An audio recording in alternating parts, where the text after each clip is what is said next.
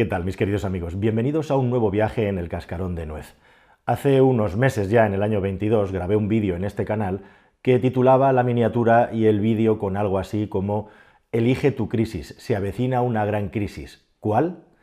Un vídeo en el que os venía a decir, os venía a explicar que el año 23 no iba a ser el apocalipsis económico que se estaba vaticinando en algunos foros. Y lo cierto es que nos plantamos en abril del 23, según estoy grabando este vídeo, con un mes de marzo en el que se han batido récords de empleo, récords de afiliación a la seguridad social. Y aquel cataclismo anunciado en el año anterior no está ocurriendo. Incluso lo contrario. Ahora mismo la sensación es de cierta euforia por este aumento tremendo del empleo en el mes de marzo que está vinculado a la estacionalidad de la Semana Santa y a los empleos que se activan con la temporada de verano, pero ha sido más intenso que nunca. Y sin embargo, lo que os vengo a contar en este vídeo son prácticamente todo malas noticias, e igual que ahora parece que vivimos en una economía, como ya había vaticinado, en la que hay muchas turbulencias, hay sacudidas fuertes del avión, pero el avión sigue ganando velocidad y altitud sin problema, es más fuerte que estas sacudidas, os tengo que decir que si ampliamos la fotografía, si ampliamos mucho y nos vamos hacia atrás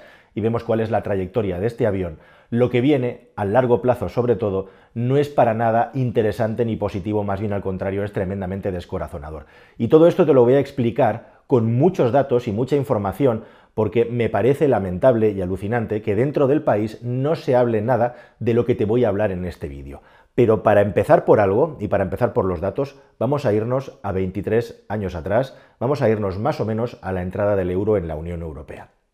Comenzamos con el euro, comenzamos con ese navajazo que nos metieron a los precios, con aquello de la paridad de las 100 pesetas a las 166,386 pesetas, y en ese momento España tenía un PIB per cápita que estaba aproximadamente en la mitad que el de Alemania, un 50% menos. Y entonces llega esa década prodigiosa en España en el que todo este fenómeno de entrada de dinero, la unidad monetaria y el recalentamiento de la economía tremendo hace que España crezca enormemente en Producto Interior Bruto y específicamente en el Producto Interior Bruto per cápita. Hasta el punto que ya despejado José María Aznar, que es quien puso en marcha esta maquinaria con sus políticas, y con Zapatero dentro, que para nada las frenó, nos topamos con una situación justo antes de que ocurra el gran cataclismo económico en el que nuestro presidente ponía vallas en las calles, quizá los más jóvenes no lo recordabais, que indicaban algo así como que íbamos hacia el pleno empleo y también esa frase tan famosa que ha quedado en la historia de la frase de nuestros presidentes que decía Zapatero eso que España iba a jugar en la Champions League de la economía mundial. Nótese que decía la Champion, no la Champions, porque ni siquiera sabía decirlo bien. Bien,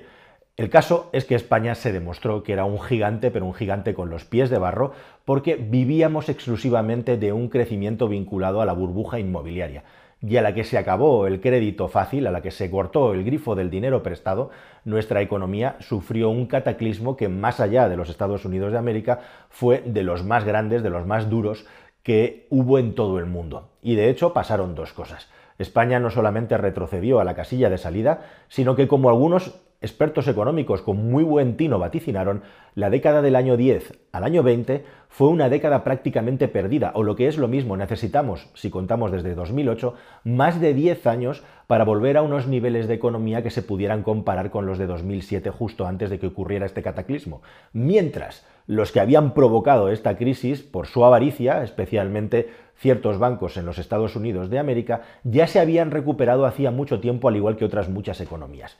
¿Alguna vez te has planteado por qué nosotros salimos de la crisis mucho más lento y peor y sobre todo nos costó muchísimo más tiempo que en otros países? Pues por aquí, tirando del hilo, vas encontrando las pistas por las que España se dirige a ser, a convertirse en un país fallido, en el peor de las condiciones, y en el mejor de las condiciones, a lo máximo que podemos aspirar, es a un país que sea una nadería hundido en sus propios problemas e incapaz de resolver sus propios problemas porque está metido dentro de una espiral negativa de la que es incapaz de salir. Y esa es justamente la situación en la que estamos, la posición en la que estamos en el año 2023. ¿Os acordáis que decíamos que al principio del euro estábamos a un 50% del total del PIB per cápita de Alemania? Estuvimos a punto de ponernos muy cerquita, incluso se hablaba de superarlo en la época de Zapatero, y te estarás preguntando en el año 23 dónde estamos. Bueno, pues en el año 23 estamos por encima del 60% del PIB per cápita de Alemania. Concretamente un 66% más allá. Es decir, que no solamente hemos perdido más de 20 años, sino que además, después de todo este viaje, hemos salido perdiendo. Y ahora vienen los porqués. A la hora de dar más datos macroeconómicos y a la hora de analizar tanto el PIB de un país como el PIB per cápita, hay que tener mucho tiento y mucho cuidado para no hacer fotos irregulares o fotos desenfocadas en las que se aprovechen unos números para establecer un discurso determinado.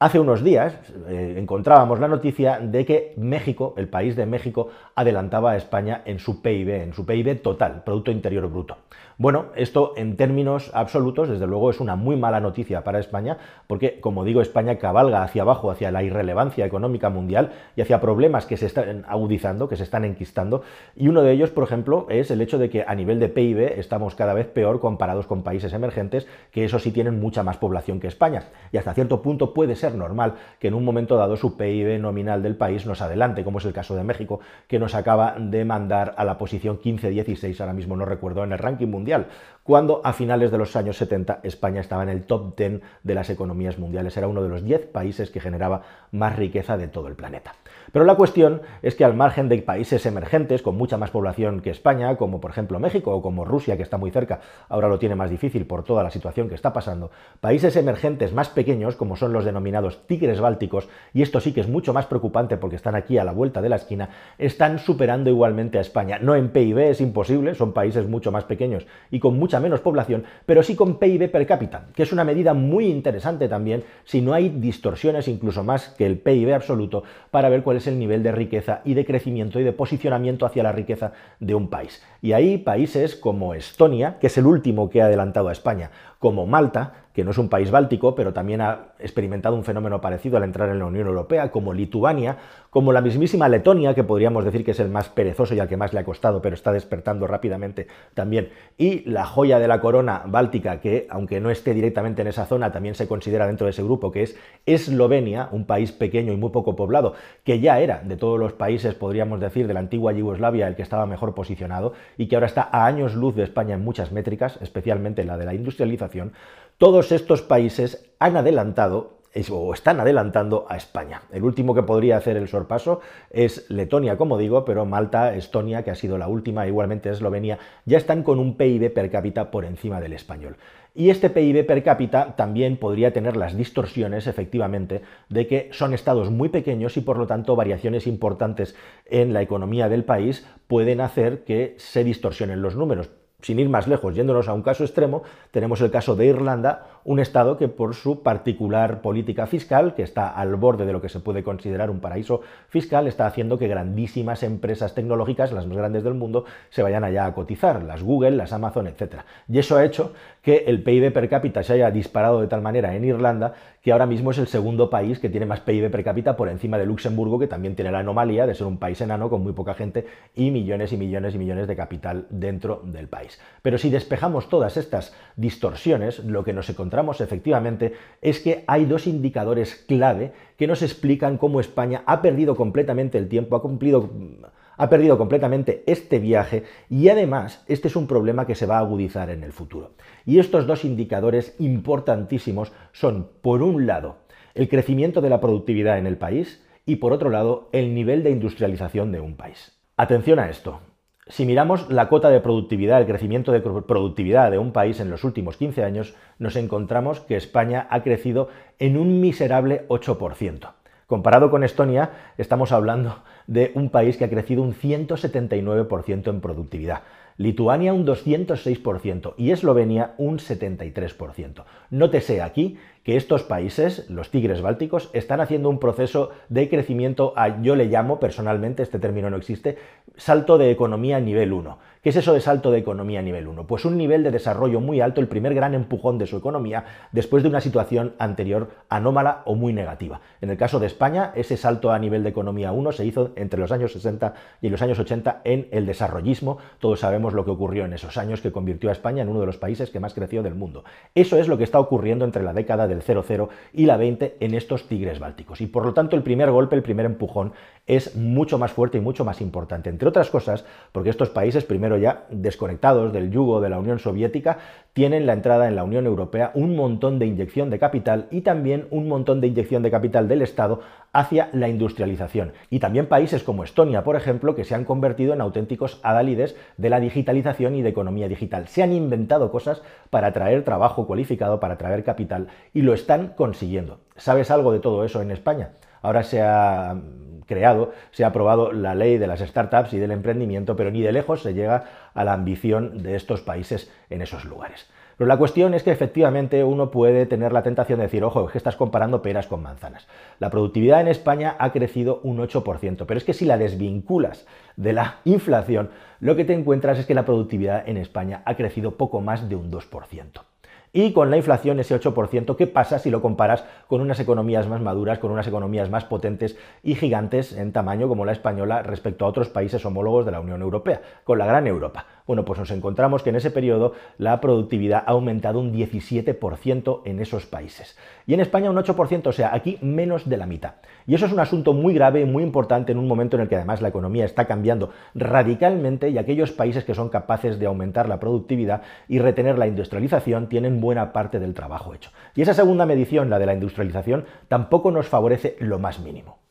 El crecimiento de la industrialización en España ha estado muy por debajo de lo que está en estos países que han conseguido retenerla especialmente y especialmente países como Eslovenia, por ejemplo, y aquí es fundamental dos factores importantísimos. En primer lugar, el nivel de inversión que hay bruta dentro del país para desarrollar esta industrialización y en segundo lugar, todas las políticas activas del gobierno del Estado para favorecerla. ¿Qué se ha estado haciendo de todo esto en España? Prácticamente nada la gran inversión procedente de la Unión Europea se ha llevado a hacer obras, a hacer reformas, tanto a pequeña escala en los ayuntamientos como a construir gigantescas infraestructuras de comunicaciones que en muchos casos han sido deficitarias y han quebrado. Y un punto muy importante también. Lo que es la parte inversora, lo que es la parte del capital privado en España está totalmente ausente igualmente en el gran capital, como contábamos en un vídeo anterior, además ahora la gente se está yendo fuera de España a invertir en otros sitios con la economía verde. Y lo que nos estamos encontrando y lo que tienes que saber es que toda esta salida de la crisis de España, y aquí está una de las claves,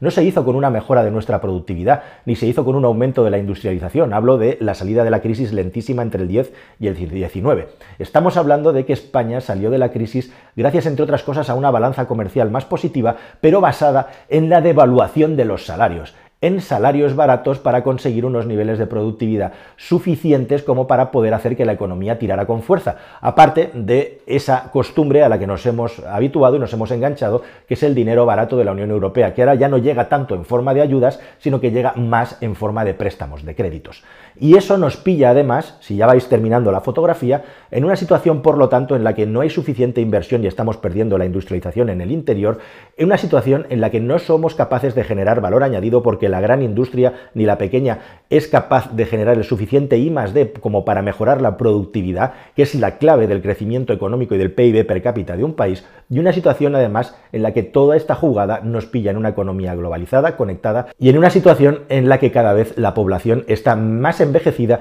y hay menos personas en disposición, ya sea física por edad o ya sea mental por actitud, de trabajar. De hecho, si indagas en los números que te indican la cantidad de personas que hay disponibles en el país para poder trabajar, te llevas la enorme sorpresa que si cuentas desde los 15 y 16 años, es decir, desde la edad mínima legal para trabajar, el número de personas que en España no trabajan es de un 42%. Y no estoy añadiendo ahí los desempleados. Estamos hablando de las personas que todavía están estudiando y se están formando a un lado de la pirámide demográfica. Estamos hablando de todas aquellas personas que ya están jubiladas al otro lado de la pirámide demográfica. Y entre medias, todas aquellas personas también que por el motivo que sea no quieren trabajar. El 42% de la población. Si a esta población le sumas todas las personas que están desempleadas, es decir, en edad de trabajar y en disposición de trabajar, juntamos que el 51%, es decir, más de la mitad de las personas que viven en España en este momento no están trabajando y casi la mitad no van a trabajar de momento y nunca porque su situación no se lo permite o directamente no quieren. De nuevo, si comparas todas estas cifras con los países emergentes o con países como los Países Bajos, te encuentras cifras de entre el 35% aproximadamente al 40%, cuando en España es el 51% de personas que no tienen capacidad para trabajar. Y en añadido, en España tenemos ya zonas, tenemos regiones en las que directamente hay más personas jubiladas que personas cotizantes, como es por ejemplo el caso de Asturias. Estamos ahora mismo en un momento en la economía española, como digo, en la que, bueno, parece que hay vientos de cola que incluso los partidos políticos que están en el poder podrían aprovechar para sacar pecho. Solo que España es un país que se ha convertido en un adicto al turismo y a la construcción. La inmensa mayoría del valor añadido que este país genera siempre está vinculado a esos sectores y por lo tanto es tremendamente dependiente del exterior. Si además nos encontramos que las empresas se marchan o incluso que se venden empresas estratégicas, algunas de, ellas, por ejemplo, energéticas, como es el caso de Endesa,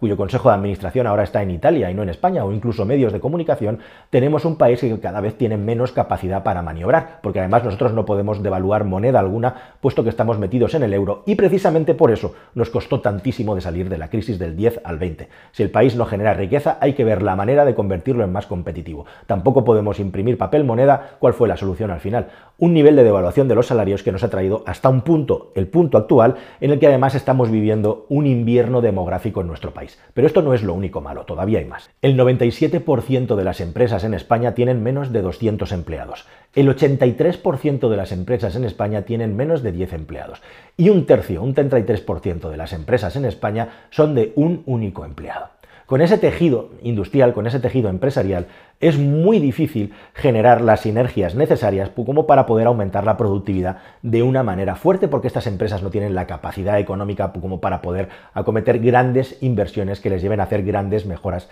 en su productividad. Además, vivimos en un país que con 17 normativas distintas, con todo el Estado autonómico y los reinos de taifas asociados y el abuso tremendo que se hace de la Administración para comprar voluntades en el sector público, existen empresas y existen sistemas que están constantemente duplicados y están constantemente replicados con unas gigantescas ineficiencias.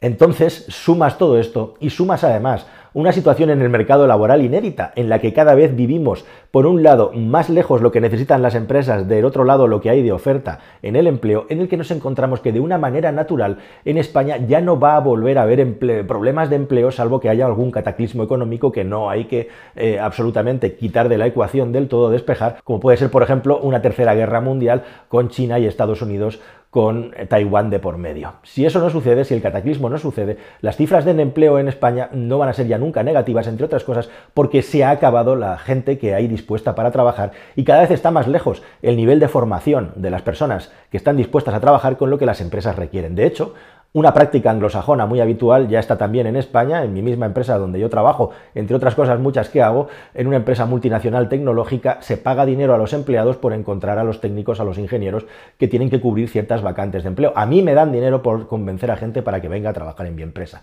Y eso está ocurriendo en todas las empresas tecnológicas. Así que ya estás viendo que toda la fotografía todo lo macro y toda la tendencia a lo que vamos es tremendamente negativa. No hay personal, no hay gente ya para trabajar, hay mucha gente que no quiere trabajar. Y entre medias lo que se hace es por un lado empresarial desincentivar los salarios y por otro lado, por el lado del gobierno, seguir aumentando las ayudas a los jubilados y seguir aumentando las ayudas y poniendo parches en lugar de acometer estas reformas estructurales que son tan tremendas y que posiblemente requieran de décadas, si no lustros, para intentar que este país esté en una situación en la que pueda crecer y no se quede como un país de vacaciones y un país de seguir poniendo ladrillos vinculado a vacaciones. No hay además una formación lo suficientemente potente como para cubrir estos puestos de trabajo. Montones de personas de más de 30 años no están lo suficientemente formadas para la economía que viene e igualmente también la atomización de las empresas y la normativa y el envejecimiento de la población hace que nos hayamos metido en una trampa mortal en la que nos hemos convertido adictos al dinero de la Unión Europea, que ahora, como digo, ya no viene en forma de ayuda, se va a otros sitios, ahora viene además de forma prestada. Y sin embargo, sí, puede haber algunas cosas positivas, puede haber algunas cosas que desde luego ayuden a que esto se palíe en el futuro, pero es muy difícil. Básica y esencialmente, la España vaciada de la que os hablaba en un vídeo anterior se va a llenar en buena parte de grandes fábricas de energías renovables, de grandes plantas de producción de energías renovables, y de aquí no tantos años, si la inversión sigue entrando en esa vía, por cierto, dejadme que haga un paréntesis. ¿Sabéis que España es el segundo país del mundo que más incumple los laudos, las resoluciones internacionales? Esto lo digo a propósito de la burbuja que se creó con las renovables hace ya 14 años, 10 años, y que ha obligado a España a pagar miles de millones a países que no están recibiendo ese dinero. Y hace poquito el Instituto Cervantes le han bloqueado las cuentas y ahora andan temblando en Navantia igualmente porque algunos de los contratos que tiene Navantia en Australia podrían quedar bloqueados igualmente porque España no paga las indemnizaciones que tiene que pagar a todos aquellos a los que les incumplió el trato, el contrato de las renovables. Cierro el paréntesis. Se abre una oportunidad gigantesca con las renovables porque directamente de aquí a no tanto tiempo vamos a tener muchos momentos de energía barata e incluso energía gratis en el país. Y esa energía gratis vamos a tener que eh, directamente decidir qué hacemos con ella. La vamos a regalar en forma de cheque eléctrico para cuando la gente lo necesite y no vamos a crear riqueza con ella. La vamos a intentar vender creando redes de interconexión que son carísimas y que no cubren todo el espectro de la sobreproducción que va a haber. O por ejemplo vamos a aprovechar esta energía barata para empezar a producir hidrógeno a mansalva y por ejemplo también combustibles sintéticos a mansalva con energía gratis. O vamos a aprovechar la energía gratis para crear un nuevo tejido industrial dentro del país que pueda aprovecharse de unos precios de la energía muy bajos para poder ser competitivo con mano de obra cualificada que sea bien formada. Fuera de España tenemos ejemplos de estados como por ejemplo Corea del Sur, que ha crecido enormemente en industrialización, pero con un soporte, con una ayuda gigantesca del Estado. Si no, hubiera sido imposible. Dentro del mismísimo España tenemos el ejemplo del País Vasco de Euskadi como con unas políticas de apoyo gigantescas a la industrialización y beneficios fiscales lo ha conseguido igualmente. En nuestro país ya no hay gente ni siquiera para trabajar y si nadie hace algo para remediarlo, simple y llanamente todos estos puestos de trabajo de baja cualificación y de bajo salario, que son los que mayoritariamente se están ofertando hoy en día y que nos llevan a ningún sitio, tendrán que ser igualmente cubiertos por oleadas masivas de inmigración que vendrán aquí y que serán las únicas personas, ya lo están siendo en definitiva en muchos sectores, dispuestas a trabajar por unos salarios que para ellos sí les constituye una mejora importante en su calidad de vida. El resto, el que ha mamado y ha vivido ya en otra ecuación, no está dispuesto a trabajar y si no se genera esta revolución interna en inversiones, en formación y en reindustrialización del país, con toda la fotografía que te acabo de mostrar, estamos relegados, estamos directamente hacia una situación en la que seguiremos bajando escalones en el podium del PIB internacional y acabaremos diluidos en un país fallido, en un estado fallido, en la irrelevancia, sin que por lo visto a nadie le interese hablar de esto y tampoco tenerlo siempre en el primer punto, en el primer nivel de debate en los medios de comunicación. Nada más, queridos amigos, espero que toda esta información os haya parecido interesante y nos vemos en un próximo vídeo que espero que sea más y mejor. Hasta el siguiente, adiós.